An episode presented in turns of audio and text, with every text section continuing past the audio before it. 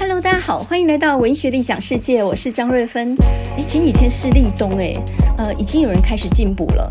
但是呢，立冬其实还不是真正冷的时候啊。在冬天有六个节气嘛，那这六个节气呢，立冬是一个开始啊，分别是立冬、小雪、大雪、冬至、小寒、大寒六个节气。那么真正冷呢，是冬至、小寒、大寒这三个节气啊。那每一年的冬至呢，大概都是圣诞节左右。那呃，到了大寒那个时候，就差不多是过年前了。所以以今年来说呢，大寒是一月二十号。然后哪时候过年呢？一月二十一号除夕。那么你想知道今年过年放几天吗？今年过年整整会放十天哦，就是从一月二十号大寒一路呢放到一月二十九号，算一算呢有十天的连假哦。那么学测呢会在那个之前早早考完，呃，今年的学测在一月十三到十五号，所以呢让学生们考完之后能够好好过个年哈。呃，那么现在这种立冬的天气啊，很典型的就是呢，白天暖洋洋的哈，这个时候还不适合吃姜母鸭啦、羊肉炉那种大补的，这个时候只宜温补，比如说炖一点四神汤来喝，或者是呢煮一点山药排骨粥啦，还有呢，呃，比如说煮一点。银耳莲子羹啊，这种我觉得都是非常有益于身体健康的。那么现在这种小阳春的天气啊，特别适合晒被子啊。你可以把窗户打开，把家里的棉被啦、枕头全部拿出去晒啊。那么你自己晚上睡觉的时候就会觉得非常的舒服。呃，这种天气呢是很暖的，可是呢，现在在教育界啊，高教的寒冬却正要袭来。去年很多大学招生就不理想，缺额很多。那么今年呢，情况会更严峻哦。所以呢，台大工学院他们好几个系就率先不采国文了啊，等于开出了第一枪。那么接下来呢，很多私立大学他们也纷纷不采计英文了。呃，总共有一百零四个校系不采计英文啊。那么这里头还包含很多老牌的大学，比如说东海的电机系、统计系、社会系，这些在印象当中都是蛮不错的校系啊。现在不采英文，那么校方呢讲得非常无奈啊，他们就说呢，呃，顶大把英文好的都已经捞走了，那么他们只能够先收进来，把学生收进来以后再好好好教。可是这话当然一听就是空话啊啊！如果一个学校的商学院，包括像国际贸易系啦、统计啦、会计这种系，连英文都不采的话，那么这真的是听起来还蛮可怕的哈！这怎么做国际贸易啊？在这一波的招生战当中，哈，你可以看到顶大还能够先抢先赢。那私立大学呢，则能捞就捞啊，能捞进来多少学生就先捞进来，把它先补足了额再说，先求生存。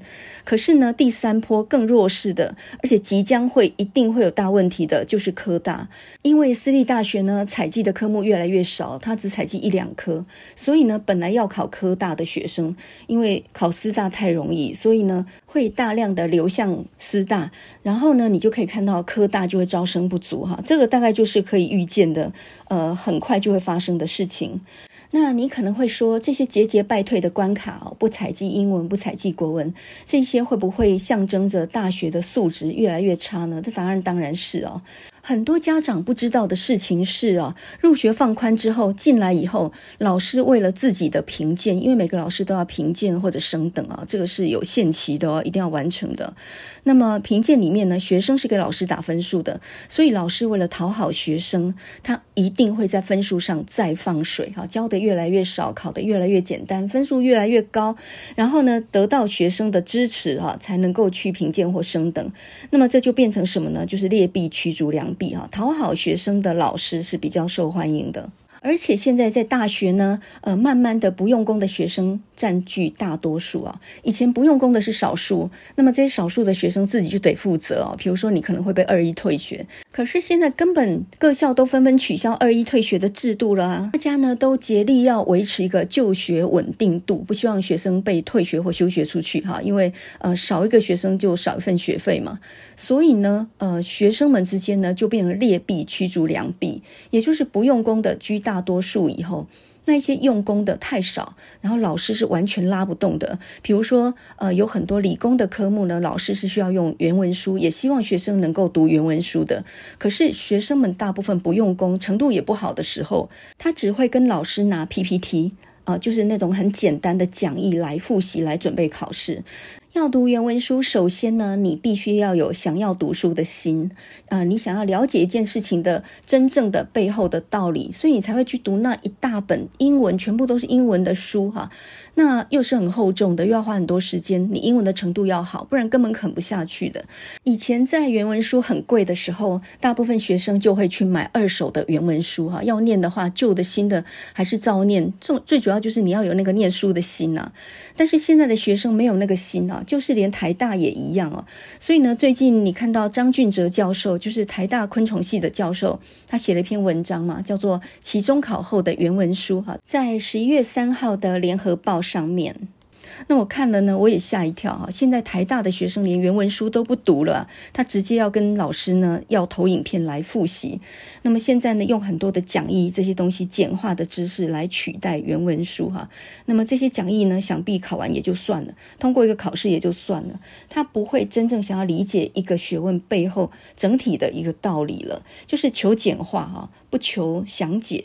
那另外有一位薛成泰教授，他是台大社会系退休的教授，在二零二二的教育政策研讨会当中，他也指出呢，台大现在不用功的学生正在增加当中，哈，当然好的还是有了，但是呢，不用功的在增加当中。他说呢，这个考试的时候发下去答题纸啊，一张 A4 都写不满。这个有什么奇怪的？我自己在考试的时候，刚开始啊，我都会发下空白卷，让学生啊，因为答问答题的时候在试卷上写不够，就用另外一张空白的试卷纸把它写满。可是呢，我现在发现，最近在考申论题或问答题的时候，这些学生不会再拿另外一张空白纸，他就答在试题纸上面就够了。那么，甚至呢，考试是一个钟头，他半小时就要离开了哈，才写半小时他就要离开。我说还没半小时诶，他说，可是我写完了，我我可以走了吗？他根本连想要好好答或者想要多拿一点分数的心都没有，从头到尾，从修课到考试，他就是应付，能过关就好了。现在的学生啊，他的阅读能力有多弱呢？我现在讲的是理工商管哦，不一定是中文系本科的学生哈。那我在上通识课的时候呢，我发现发下一篇文章，然后要学生十分钟读完之后，我们来讨论一下。那篇文章大概只有两三千字，很很短呢，很短一篇文章。结果呢，十分钟居然读不完，因为呢，十分钟后我就点了几个同学上来讲个一分钟哈，讲一下他的心得或他的感想。结果呢，十个里面有六七个都说。诶，他还没有看完呢。你看文字的速度那么慢的时候，你想想看，一篇都看不完了，你就要读一本书，那怎么可能？所以呢，当我规定了书，让他们分组上来报告这个书的时候，他们当中居然有人，他只他根本连书都没有买，也没有看，他就是在书店的网站上面呢、啊，试阅了五页啊，通常会有试阅几页的，然后他就看了五页就上来讲了。我一听就知道他根本没有看这个书，他就说他有看试阅那五页，所以这个是 PPT 的思维，就说我看了几页，那我就算是大概知道这个书了，就有点像是不看电影，然后看古阿莫解说了五分钟，就觉得说，哎，我知道这个电影在演什么的了。这个呢，简直让老师都不晓得怎么样教下去。因为有一次呢，我放电影让学生写作文，那么操作的方式就是大家一起看一部两个小时的电影，然后大家呢看完之后回去写作文，下个礼拜拿来教，这样没有问题吧？结果呢，电影是两个小时，刚好是上课时间哈。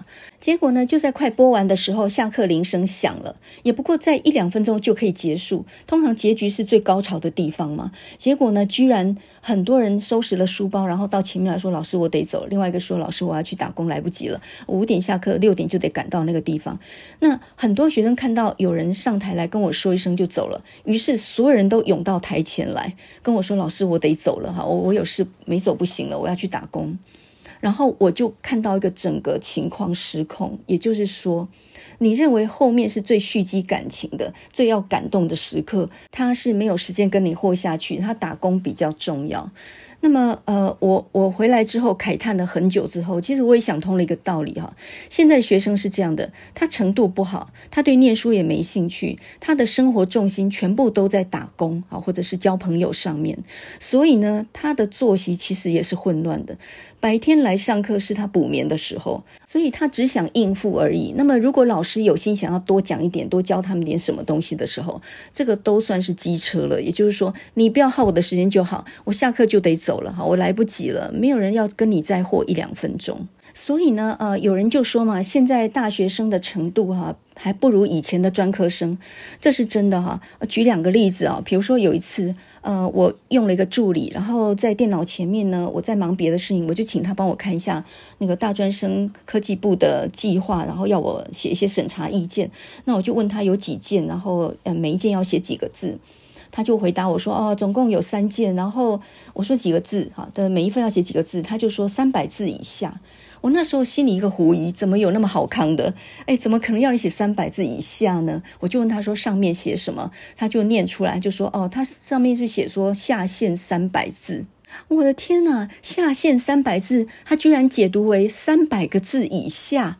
啊，这是一个。那么另外一件事情呢，就是我跟另外一个材料系的教授在讲话的时候，突然有个学生跑来跟他讲一句话，说：“哦，某某老师要我来布达一个事情。”哇，他倒抽一口冷气，因为我跟他讲话的这个老师，他是学校的副教务长诶。然后呢，那个来传话那个老师呢，他是他的同事，年纪还比他轻诶。结果呢，这个研究生居然说，我们老师要我来布达一件事情给您。哇，他以为布达就是宣布的意思诶，他不晓得布达是上对下。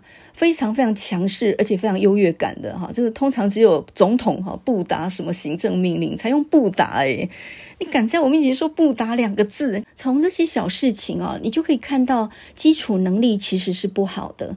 可是我们现在的教学呢，花招百出啊，都讲的就是一些外在的形式上的东西，所以你就。慢慢觉得学生的基础能力，比如说语文表达或者是算术啊。我今天呢在报纸上看到行政院砸两百亿推动的“生生有平板”这样的一个政策，呃，我觉得呢这又是一个灾难哈。那么这个为期四年的中小学数位学习精进方案，它用一百亿购买了六十一万台平板。我们姑且不谈那种周边设备还没有完善或什么那类的事情，我们也必须要理解，呃，用电脑有电脑的方便啊，我们不完全排斥用电脑去教学，但是问题就是什么呢？在全世界远距上课两年多。以后，全世界都发现，所有的中小学学生的基础能力都下降很多哈，从阅读到数学都一样，这个是全球化的现象诶，这不完全是某个地区或某个国家的问题。那问题出在哪里呢？就是用平板教学，它有好处，但是它缺点非常明显，就是上课很容易分心哈。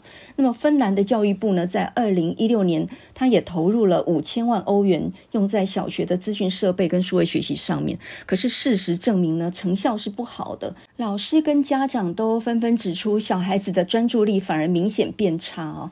那么用平板上课，呃，用三 C 来学习，最明显的缺点就是弱化了基础能力。那么像阅读啊，或者是呃手写这样的能力，就明显变得很差。这个真的是我们要的吗？我一直都觉得还不如强化体能，也就是呢，多增加一点体育课，让学生能够学习各式各样的体育的活动啊。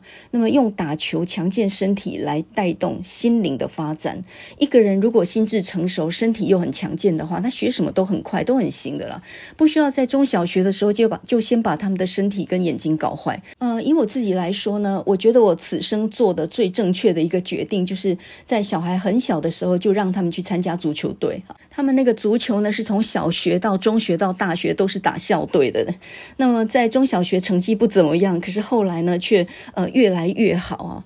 你就发现呢，教育者真的要有远见，就是要先让小孩身体是非常好的，维持好的作息，然后呢，维持他在一个。非常有求知欲这样的一个现象，你不用担心他什么学不好，他有一天找到了自己的志趣，他就会拼老命哦。而我们现在的教育政策都非常短浅哦，你看像那个什么双语国家政策，包括这个生生用平板，什么班班有冷气，都是一样的。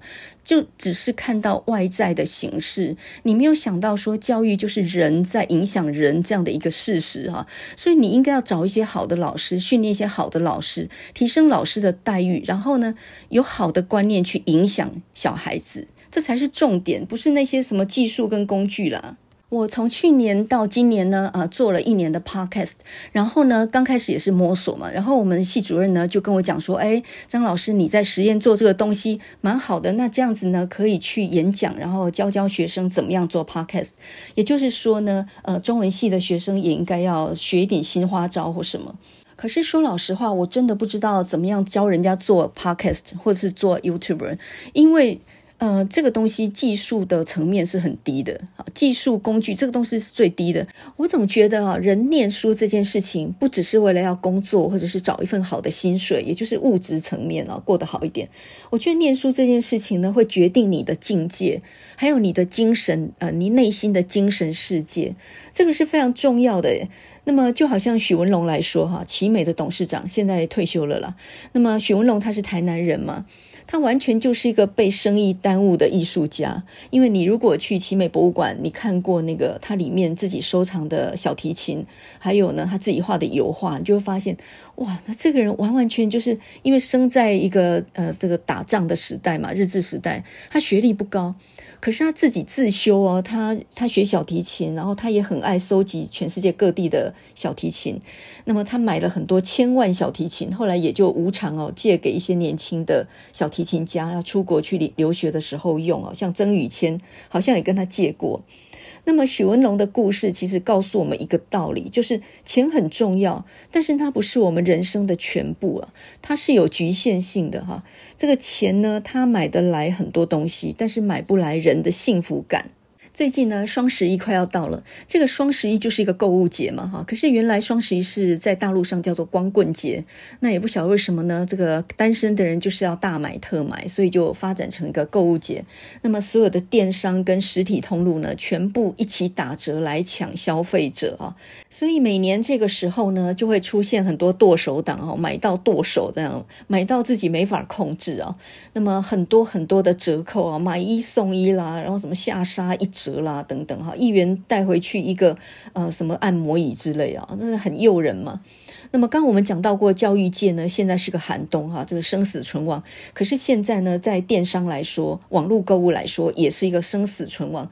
你知道现在虾皮正在裁员吗？不是只有 Twitter 在裁员哈，因为今年呢景气不好，然后呢又因为疫情退烧嘛，所以现在实体市场解封之后呢，电商的业绩下滑。当年呢，虾皮为什么能够打败 Momo、PC Home 这一些呢？最主要是因为它免运啊，所以当时候有优势。那现在因为行销费用高昂，他自己也面临亏损，他自己的股票都跌了，所以呢，现在也是生死存亡。然后呢，各家都在大打折扣战哦，因为 PC Home 也是一样哦，他这一季如果没有好的营收的话，他问题也很大哦。这是大概双十一就是电商最大的档期，同时呢，应该也是实体通路最大的档期吧。那么最近呢，在抢生意的像全联啦，或者是大润发、家乐福啊，或者是爱买 Costco 都一样啊，都用超低的折。扣在抢顾客啊，所以要买东西呢，趁现在买其实是很聪明的。那么店家在让利啊，那当然消费者呢就是抢一点便宜。可是呢，在这种疯狂大抢购当中，你能够保持多少理性呢？我觉得这是很很值得怀疑的。好像买买疯了嘛，买到剁手这样。那么店家有很多招式了，比如说呢，什么发红包啦，哈，呃，限时限量啦，或者说先预售啦，那么叫你先付一个定金，这样就可以拿到最低的价钱呢，或者说。他干脆抬价，然后呢再折扣，这些你是看不出来的，可是却能够把钱呢从消费者的荷包拿出来哦。那么如果你这种时候买的是实用的消耗品的话，我觉得那个是是聪明的。可是如果你买的是一些高价的、用不着的哈那种奢侈品的话，那么就很容易是买了会后悔的。我所听过的最高明的一句促销的词汇是这样的：钱没有不见，他只是用另外一种方式来赔你而已。哇，这个叫你买下一个十万的包包，一定要用这种词了哈，就是你不要觉得钱不见了，它是化为另外一种形式在你身旁。我最近看台客剧场呢，他就有一集就讲到说呢，呃，网购造成了很多环保的问题哈，那么多的包裹，那么多的箱子，最近呢几乎把超商都给堆满了，这个超商店员都崩溃了。然后这个台客剧场呢，他就去研究说，虾皮它那种店到店，然后可以循环包装的方式，到底有人在用嘛？就他实地去问那个店员说，像这种省去一个箱子，你领了东西就把箱子还给他，可以循循环再使用，到底一天会有几个人用到这样的环保的方式？结果店员说不多诶，一天两到三个人而已。买东西会衍生出很大的环保问题。这个我去过 Costco 买一趟东西，我就知道了。每次回来就有一堆箱子要丢，一堆塑胶壳子要丢，大包装还加了小包装，这样，然后就发现这样实在不太对哈。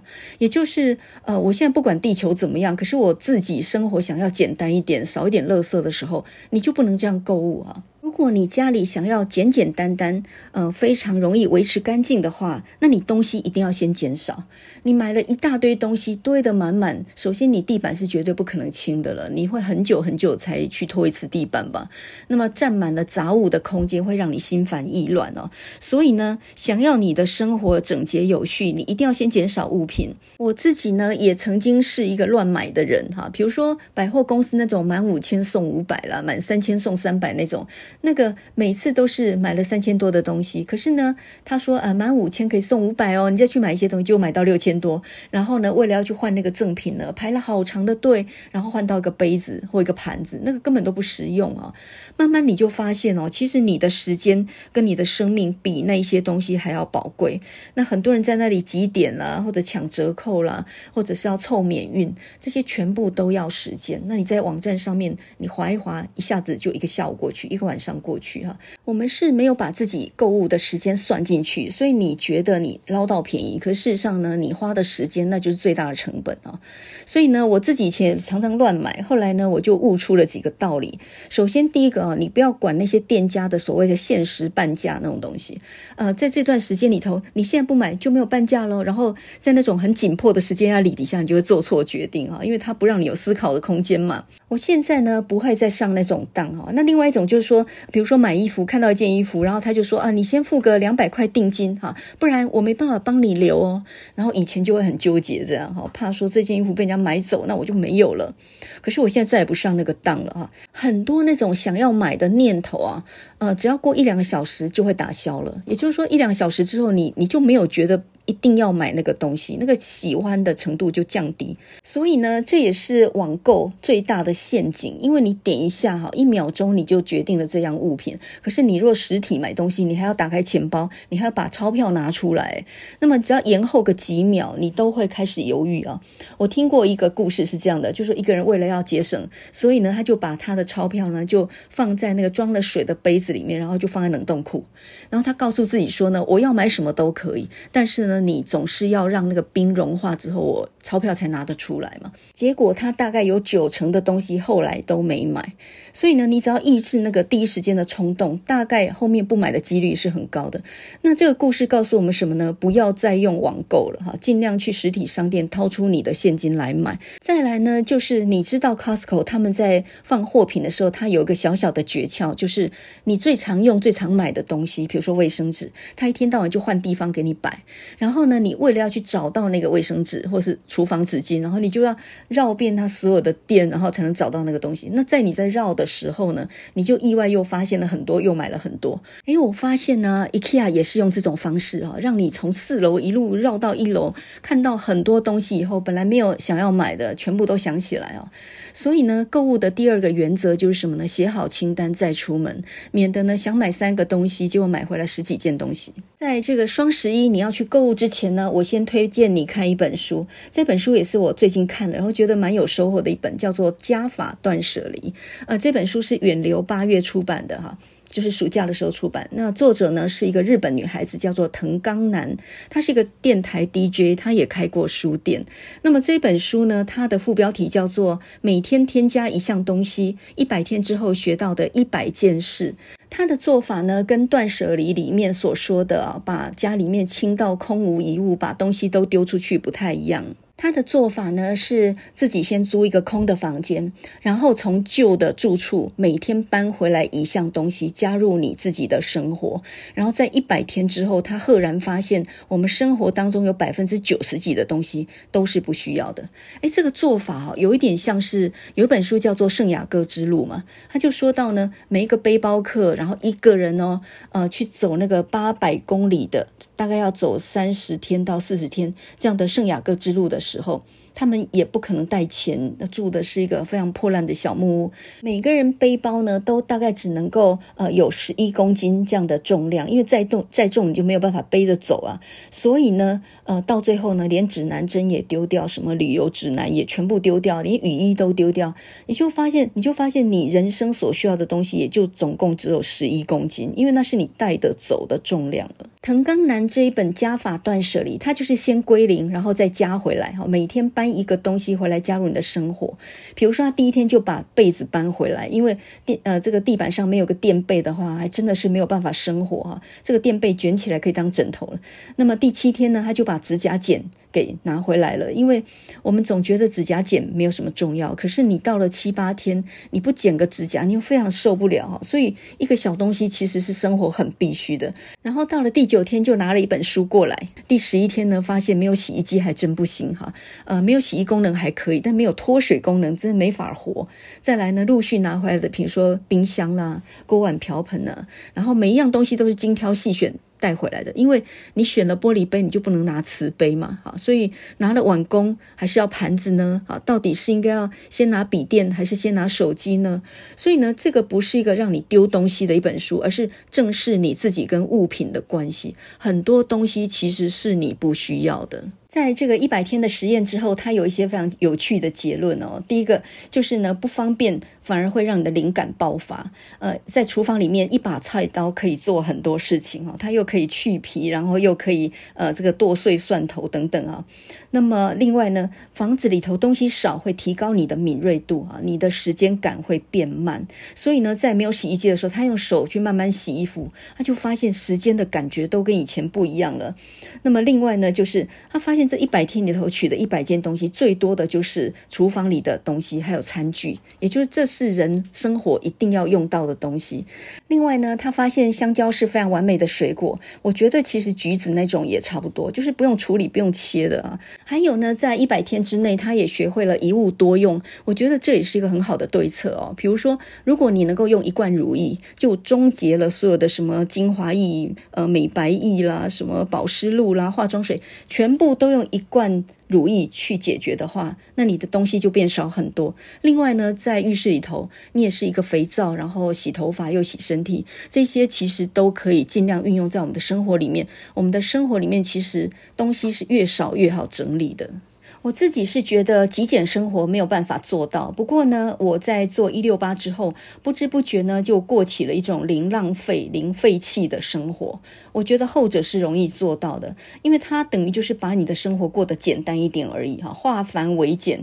那么就像刚那本书啊，《加法断舍离》里面，它有个观念嘛，他就说到，如果你的衣橱里面塞满了衣服的话，那你每天大概是穿着六十分的衣服出去。所以呢，要用精简主义来代替极简主义，也就是说，你每一个东西呢，东西减少，但是每一样都是你的精挑细选哈，很常常用的一物多用的东西，这样就划算。所以你为什么需要买一个打蛋器呢？你两只筷子就解决了呀。就好像你为什么需要买那个马铃薯的捣碎器呢？你其实用汤匙就可以哦。所以呢，要减少购物，其实我觉得归根到底还是心态的问题。你要先改变想法，就是东西减少很好整理。我自从去年开始做一六八之后，到现在也一年多了，然后改变了我整个的生活习惯跟饮食习惯啊。我只吃前两顿，晚餐基本是不吃的。然后我每个礼拜只去买一次食材哈。那呃，每个礼拜定期清一次冰箱，就是去买菜前那一天就是清冰箱日。所以呢，不知不觉的就过起一种零废弃、零浪费的生活。那呃，也都不外食，当然也不叫外送，所以我们家垃圾也减量啊。所以吃的少，垃圾也减量，然后也减少了浪费，也减少了采购的时间。然后我还意外的发现，我变成一个很爱干净的人。呃，以前很忙的时候呢，那个冰箱从来不整理，然后衣柜啊没有时间，然后呢能能不拖地就不拖地。我现在呢都是拿拖地当做，或者是洗浴室哦，当做一个运动的方法。你每天把厨房洗得亮晶晶，你就会很想煮东西。那你东西减少呢，就很好拿。我最近迷上看家事频道，YouTube 上面就有很多家庭主妇，然后呢，他们的家里面是非常漂亮的，光是锅子呢就有几十只，然后摆放的整整齐齐的啊，然后他们家换了 IH 炉啊，就是电磁炉，亮晶晶，也换了洗碗机，也有洗脱烘，各式各样的家电，他们也代言这些东西啊。我看完之后，只觉得东西真的太多了，这不是我要过的生活。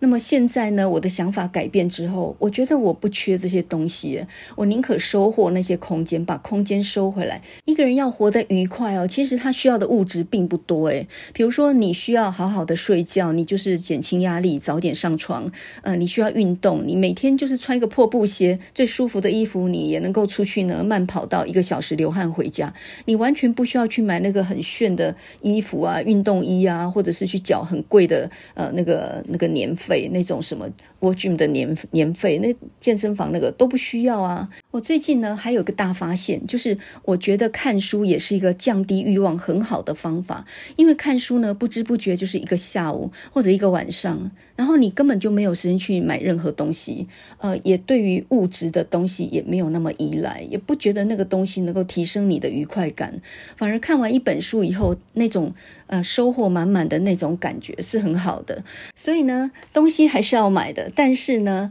呃，你不会觉得没买到那些东西是有什么多大了不起啊？我上个礼拜到百货公司去，然后呢，呃，我倒是在成品里面读了一下午的书，看到两本很有趣的书哈。第一本是罗玉嘉的散文集，叫做《阿姨们》，那么第二本呢是林青霞的《青霞小品》。我们先来说说《阿姨们》这一本散文集哈。说到阿姨这个称谓呢，呃，我相信是所有中年女子心头之恨呢。那么另外一个最恨的一个名词叫做大姐哈。不管你什么样的店，你一进去，只要店员叫你大姐或者是叫你阿姨的话，哦，你立马就很想转身就走哈。听了都讨厌。那么我以前总以为只有中年的女生才讨厌这个称呼，结果有一次我碰到陈宪仁老师，他就说哦，他很讨厌一进服装店，然后店员。就冲着他说大哥，我说你们男生也会介意人家说大哥啊？他说我很介意，好吗？好，我才发现呢，怕老这件事情是男女不分的，任何人上了年纪都不希望别人眼中看起来他是很老的样子嘛。可是呢，呃，阿姨或者是大姐或者是大哥这种称谓呢，一句话就把你的年龄给戳破了。不管你表保养的再好，你心态再年轻，在人家的心中，反正你就很老就对了哈。罗毓嘉这一本《阿姨们》，她有一个有趣的破题哈。她说：“你知道人类社会最终的进化形态是什么吗？是阿姨。阿姨们不是一开始就是阿姨的哈。”他说：“成为阿姨这件事，她每天都在慢慢的发生。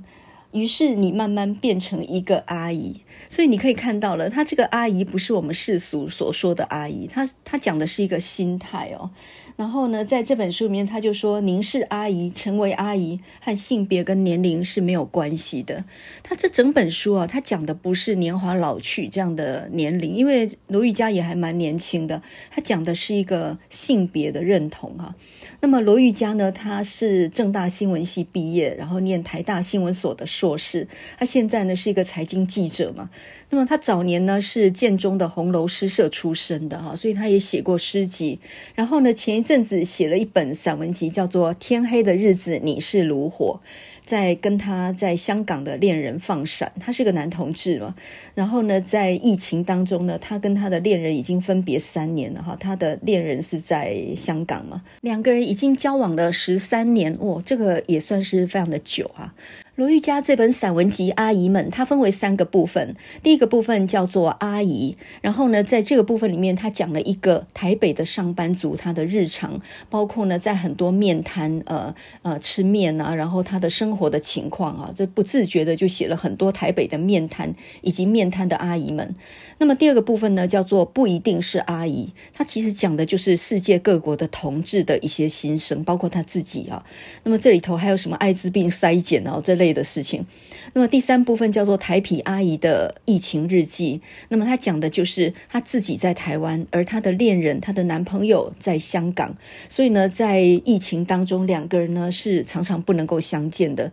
那么是这样的一种呃，带着一种深情凝望的方式，这样来看待他的恋人以及他所处的香港。因为香港现在的政治局势其实是很令人失望的嘛。那么这三个部分，照理说它是不相同属的，也就是根本也没有连接的啊。所以呢，如果以主题来讲是有点分散的。可是呢，罗玉佳说呢，生活里充满阿姨，承载着各种伤痕魅影的阿姨。比如说我们在面摊里面看到的各种老板娘啊，不管年纪轻或年纪老的，他们呢气定神闲的下面，他们从黑发。弄到白头哈，那一辈子呢就承担着这样的一个面摊的生计，这是很令人敬佩的。那么第二个部分呢，不一定是阿姨，他就讲到了很多世界各国的同志以及跨性别者。那么这些人到底他算男的还是女的呢？哈，所以这个部分叫做不一定是阿姨。那这里面故事可就多了哈。那包含他写到一个北卡罗来纳州的一个老奶奶，八十二岁了，然后呢，她向她的心理师的儿子出柜，告诉他。他说：“我是个跨性别者，也就是他其实心里是觉得他自己是个男的哈，他想要跨性别。一个人八十二岁了，想要跨性别，我的天呐，他是想要做变性手术吗？”那么这里头呢，有一些是同志，有一些是心理的跨性别者，有一些真的上了手术台去做了变性手术。那这里头呢，就有一个旧金旧金山湾区的一个 gay，他五十岁左右哈，他一直都是喜欢男生的。那么他以为他是个男同志啊，他可以放在一个男性的身体里面去爱着一个男生。结果呢，后来他终于走上了变性啊，也就是男的他变成了女的他。那好不容易下这么大的一个决定哦，可是。是他的家人一直到他上手术台的时候，还在劝阻他，因为性别重置是没有回头路的啊，变性等于就是把身体还原到或者是变成另外一个状态嘛，所以呢，这个男的他呢就变成了一个女生，在手术之后就变成一个女的哈，五十岁了，就是一个中年的女性了。那么有一天在旧金山呢，他遇见了一个年轻的男孩子，这个男孩子呢才二十八岁，差不多是他年龄的一半哈，这样差不多是他儿子那种年龄的男。生，然后这个男孩子呢非常着迷他，呃，很想跟他交往，并且想带他回去，在圣诞节的时候呢跟他的父母见面，也就是真正想要跟他在一起。然后呢，这个呃，这个中年的变成了女性的这个这个中年人呢，他有点犹豫哈，因为他不觉得别人是可以接受的。可是这个二十八岁的年轻的男生告诉他说：“你为什么要让别人决定你该怎么过呢？”哈。所以呢，他就勇敢踏出了这一步。那呃，这个罗玉佳呢，遇见这个中年女性呢，她是在酒馆里面。那么两个人喝完了酒之后呢，他告诉她的故事，并且拿了这个酒酒账的这个账单，然后就坚持要去付账啊。那这个女的女性呢，就告诉罗玉佳说：“你要记得对每一个人都要这么温柔，就好像我的胸部一样的温柔。”那两个人就相视大笑，就好像从来没有被。生活伤害过那样，所以这一篇文章的篇题呢，就叫做“像不曾被伤害过那样”。那么，我相信罗玉佳作为一个男同志，他出柜的时候，呃，一直到现在，他一定经历过蛮蛮伤痛的心理的历程啊。因为呃，同志成家、多元成家这件事情，在整个社会还是很被讨论的，很多人还是不太接受的，所以公投没有过嘛。所以呢，不管是他，或者是那个真的变性的的那个中年的女性啊，他们一定心理上受过很大的伤害，所以他这本书才会说，生活里充满阿姨，承载着各种伤痕魅影的阿姨。每一个人都曾经被生活打击过。那么同志呢，他们活在那种别人不能够理解的眼光里面，当然，呃，那种伤痕你是不能够理解的哈。在这本书里面呢，罗玉佳就讲到说，在公投前，呃，他曾经。在路上呢，就听见有年轻人走在一起，然后就说：“等一下要去公投哈。”一定要投赞成多元成家哦，因为那些萌萌实在是太好笑了。那么罗玉佳就说呢，我心里面感到非常的感激。呃，我看书的人看到这里，我反而心里面觉得有点感伤哈。就说你小小的一个善意哈，你对同志的包容，可是那些同志心里面是那么感激的。我觉得这个书的第二部分呢，这个不一定是阿姨这个部分，其实是整本书里面最主要的核心。那些第一部分写的面瘫的阿姨，跟第三部分呢，那个。呃，谈恋爱的人讲讲的那一些呃，这个非常甜蜜的话，那个都算是一个一个烟雾弹而已。其实我觉得他最主要要讲的就是要凸显的就是第二个部分啊。那么第二个部分还讲到说，同志们其实很多时候呢，就会发现身旁的好友一个一个消失。很多人呢，他们呃因为有艾滋病的阴影嘛，只要你被检测出 HIV 阳性啊，HIV 阳性现在是可以治疗的哦，以前是绝症哦，现在是可以治疗的。那你带原并不表示你一定会发病哦，艾滋病会发病。所以呢，你只要不要要跟别人有性行为或者共用针头的话，你就不会传染给别人。但是如果检测出来你是 HIV 阳性的话，那当然就不能输血。那另外呢，就是也不宜怀孕哈。如果说女性怀孕的话，会传染给小孩这样。所以呢，呃，他们这些同志其实在等着看这个检验报告的时候，都是胆战心惊的。那他们被职场霸凌也是很常见的事。他就说他有个职同志的好友。那被检测出来 HIV 阳性，然后他连要去预约牙医的门诊都临时被牙医取消，所以呢，这个世界哦，其实说比较宽容同志了，但是事实上还是很多人还是势如水火，也就是很多时候还是被职场霸凌的。那这个是没有办法的事情哦，改革都是一点一点、一步一步来的嘛。呃，阿姨们这本书的第三部分呢，它其实就是承继着上一本散文集哈，上一本散文集叫做《天黑的日子你是炉火》，哇，这个就很甜蜜哦，光是这个名词就很甜蜜，它其实就是一种放闪的一种感觉，就是两个恋人然后相隔两地的一种互诉心曲这样的一种感受。那么第三部分呢，台皮阿姨疫情日记也是讲的这个东西啊。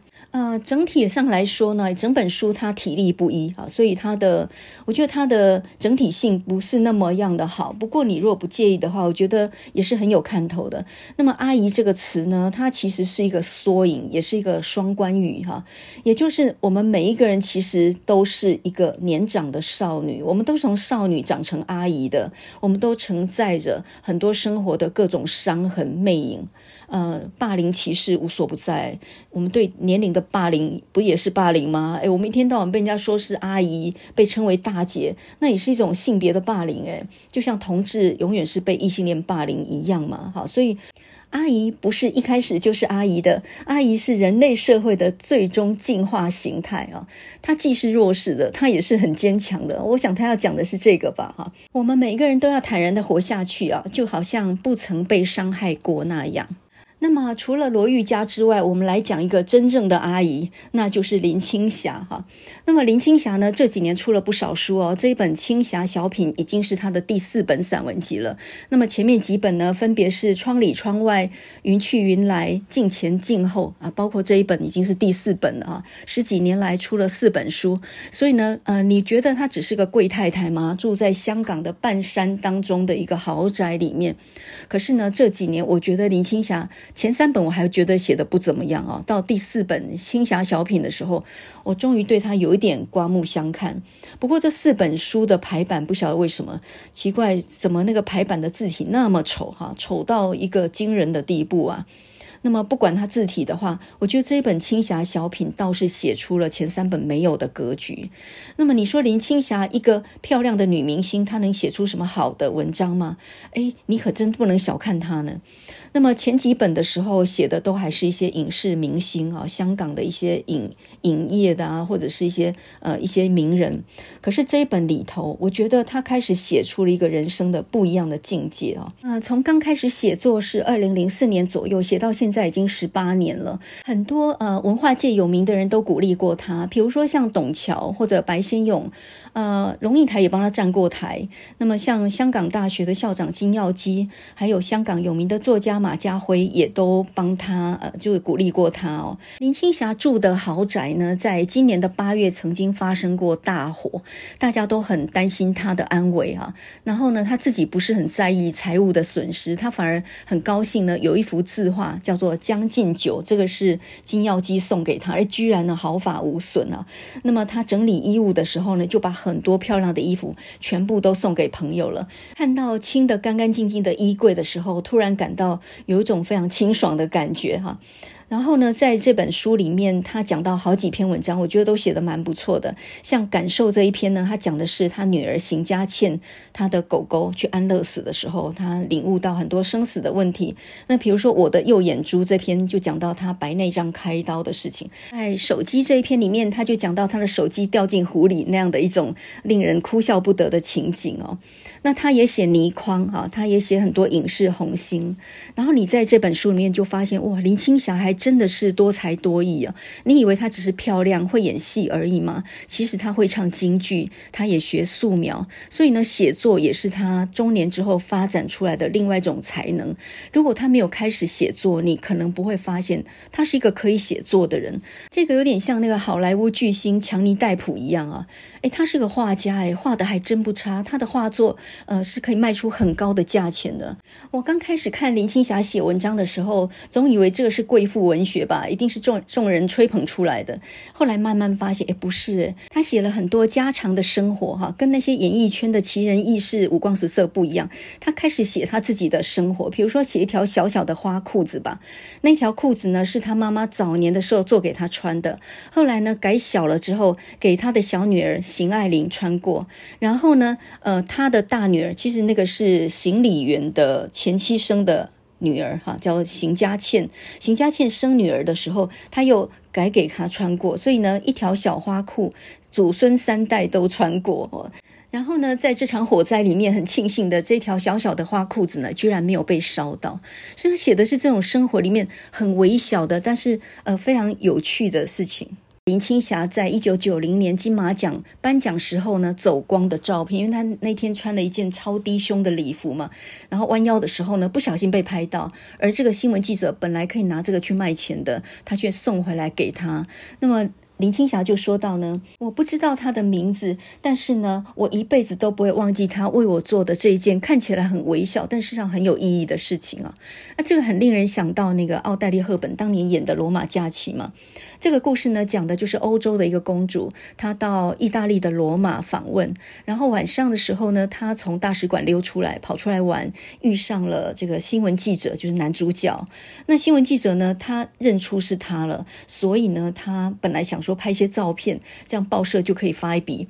结果呢，呃，后来因为这个新闻记者爱上了他，所以后来就把这些拍的照片不能够外流的照片全部都还给了他。最后一幕很感人啊，就是公主要离开的时候，然后他召见了当地的记者。这个时候呢，呃，他就呃，这个两个人呢相视微笑，然后他就说。我会永远想念罗马这个地方啊，这个地方人情实在太温暖了。我出糗的画面，呃，你不拿去卖钱，然后还给了我，那这个情况就跟林青霞面对那个新闻记者很像啊。林青霞早年呢，就是从琼瑶的电影里面出生的，那很年纪很轻呢，就在西门町被星探发掘哦，所以呢，她在念中学的时候呢，她就演了一九七二年演了《窗外》这部电影，后来呢，又演了很多琼瑶的电影，里面全部都是演女主。角哈，那个时候的她的美到不像话的地步。那么八九零年代呢，她跑到香港去发展，就拍了很多像《东方不败》啦，还有《刀马旦》啊，《新龙门客栈》，她还演过贾宝玉呢。所以呢，她也反串过。然后后来慢慢的，你就看出她的演技哈，她不只是花瓶而已。那么在一九九零年的时候呢，因为《滚滚红尘》这部电影，她还入围啊，她还得奖金马奖最佳女主角，就是在那一场呃这个颁奖的时候，他那个超低胸的礼服呢，差一点走光，就是被那个新闻记者拍到啊。那原本呢，这张照片应该是价值连城的，应该可以去卖很多钱的。可是这个娱乐记者呢，就拿回来还给了他哦。所以林青霞心里面非常的感激。她说，他就好像一颗流星一样，转瞬之间呢，在我的生命里面只交汇了片刻，就消失了踪影。可是我多么希望这个世界多一点点像他这样好心的人。在《流星》这篇文章呢，他就讲到后来他跟一些好朋友到印度的恒河去玩，然后呢，在那里的时候就看到很多小孩。孩子他们放了学呢，就拿着花篮在呃跟观光客兜售这些花啊，就是贴补家用。那么林青霞呢，就回到她的旅馆，呃，拿了很多的小钞出来，然后呢就回来把他们的花全部都买下来哈。呃，我们一般做好事的时候都会被警告说，哎，你不能买啊，不然的话就全部小孩都涌上来，你就买不完了哈，所以不要找麻烦比较好。可是就在那一瞬瞬间呢，这个林青霞就想到那个新闻记者还给他底片这样的一个善意，他决心不管一切，反正带了钱就回到恒河去找这群小朋友，并且呢，不但买下他们所有的花，他还带他们去玩具店去买一些小玩具送给他们。那这些小孩子都非常的高兴啊，呃，他离开了恒河这个地方，心里面还是心心念念的，很想有一天能够再回去看看这些小孩子们。那么这个故事哈，让我感觉到。一个人要美哈，是真正的就是心里要美，而不是外表的美。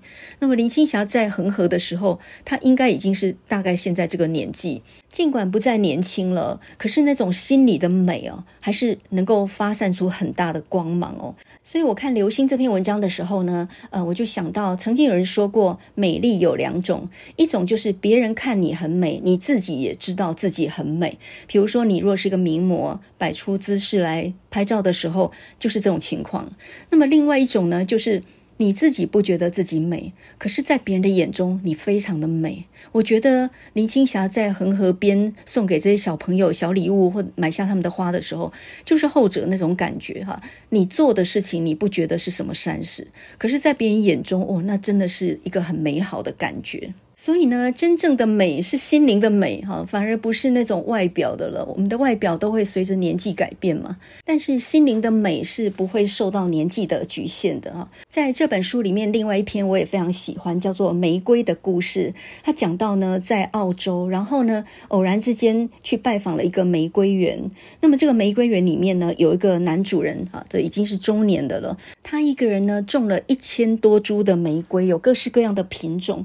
那么林青霞在这篇文章里面就说到呢，我不是一个爱花的人，因为呢，虽然我这辈子收到很多花，但是我从来也没有好好的闻过一朵玫瑰，这是事实哦。林青霞当年能够收到花，那那绝对是很多的啊。所以他他的文字很平实哈，就是这样开题的。然后他就讲到呢，跟着他的女儿去拜访了这个玫瑰园之后，才发现呢，这个老园丁呃，他是一个人在照顾这些玫瑰，因为他喜欢玫瑰，他也喜欢野生的。自然成长的花，他们第一次是去买花，第二次呢，林青霞就去画那个老王子，然后呢，把这这幅画像送给了他。哦，我的天啊，林青霞她还真的很会画画，她画的那个老王子还真的很像哦。这文章里面还说呢，如果小王子当年没有从地球回到那一颗拥有玫瑰花的星球，多年之后的现在，会不会就是他那个样子呢？回到车上，我心里沉甸甸的。回到自己住的地方，把花插上，然后呢，手托着腮，对着那两朵黄玫瑰发呆，自己也搞不清这是怎么样的一个情绪。回到了印尼的巴厘岛的船上。我突然明白了为什么我有那样的情绪，其实那是对老园丁的心疼哈，因为老园丁心心念念就是他年纪大了，真希望有一个人能够接手他的事业，所以呢，呃，他是心疼那个老园丁哈。那么文字里头，林青霞就写说，就像心疼日本作家太宰治一样，太宰治是那么的忧郁，那么的有才华，那么的自嘲自省，就连身为人，他都感到抱歉。老王子说：“十一月是玫瑰花最盛开的季节，希望我能看到，也欢迎我到园子里再去画花。”啊，这篇文章呢，玫瑰的故事啊，它整篇文章没有什么华丽的修辞，可是呢，那种淡淡的余香，那种淡淡的余味哦，非常的感人。林青霞已经超越了她年轻时候的那种那种超凡的美貌，我觉得她已经达到一种内心的美丽，也就是你看着她的时候，只觉得哇，这个人感觉非常的优雅，然后真的从内心里面是非常善良的哈。我不晓得老王子看到林青霞的时候，即使已经中年，他看不看得出来当年她是美丽到什么样的地步啊？但是如今，呃，林青霞的美丽已经超越她的容貌了，她已经是心灵的美胜过她容貌上的美了啊。那这也是一个犀利的阿姨啊，哈，阿姨也不是一开始就是阿姨的，我们总有一天是要从外表的美丽，呃，过渡到内心的善良的，那这才是永恒的美丽哦。所以呢，财富不是你所拥有的东西，而是你没有也行的东西。金霞早年的时候漂亮，后来嫁给一个非常有钱的丈夫，那这都是众人称羡的事情。可是她活到这个年纪，她这些都已经不需要，她不需要靠这些来肯定她自己了。包括外在的美貌啦，或是别人的眼光啦，或者是得了什么金马奖啦这些奖誉哦，这些东西都没有也行的话，人生才得到个真正的自由哈。所以呢，到底什么才叫做真正的天堂哦？有的人就说，天堂其实是不存在的，天堂呢只存在于你身心平衡的那一刻。什么时候你心里面想的跟你外在做的事达到一个和谐一致性的时候，那就是真正的天堂。那我们呃用来解释的话呢，就是找到真爱，并且找到自身的价值，那就是人生的天堂。我们今天呢，从教育的理想讲到双十一购物节，呃。这个怎么样节制你心中的欲望？然后讲到三本很好的书，《家法断舍离》，还有罗玉家的阿姨们，另外就是林青霞的青霞小品。最后，我们来听一首非常好听的歌曲，叫做《Heaven》。呃，达到一个天堂的境界哈，人不能没有物质，但是精神也要愉快才行啊。那么这首歌是一九八四年很好听的一首冠军曲，演唱的男歌手呢，他是加拿大人哦，长得非常高大英俊哦，当然现在也已经是大叔了了。那他叫做布兰亚当斯哈，Brian Adams。他不但是一个歌手，也会创作，然后他也是一个摄影师哦，非常的才华洋溢。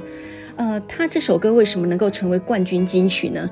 哦，他那种很沙哑又具有爆裂性的那种声音啊，真的是太特殊了。你听他的声音，你真的会很想要买那个川贝枇杷膏给他。怎么一个人的声音能够沙哑成那样？但是好听，这种歌呢，真的没有人有办法能够 cover，能够去复刻他的那种声音哈。那除了一九八四年《Heaven》这首歌之外呢，一九九一年他有另外一首歌也是冠军金曲啊，叫做《Everything I Do》。这首一九八四年的《Heaven》天堂啊，它是非常深情的。然后就讲到说，年轻的时候我们如此的年轻、狂野又自由，而现在我们终于重逢了。我不会让你再离开我了。当我们躺在一起的时候呢，We are in heaven，我们犹如置身天堂啊。